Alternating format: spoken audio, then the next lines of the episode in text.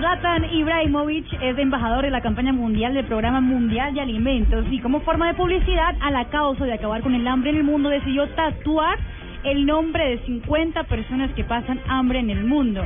Dijo el sueco, cada una de las 805 millones de personas que padecen hambre en el mundo tienen un nombre, una voz, una historia que compartir. Supremamente simbólico lo del sueco.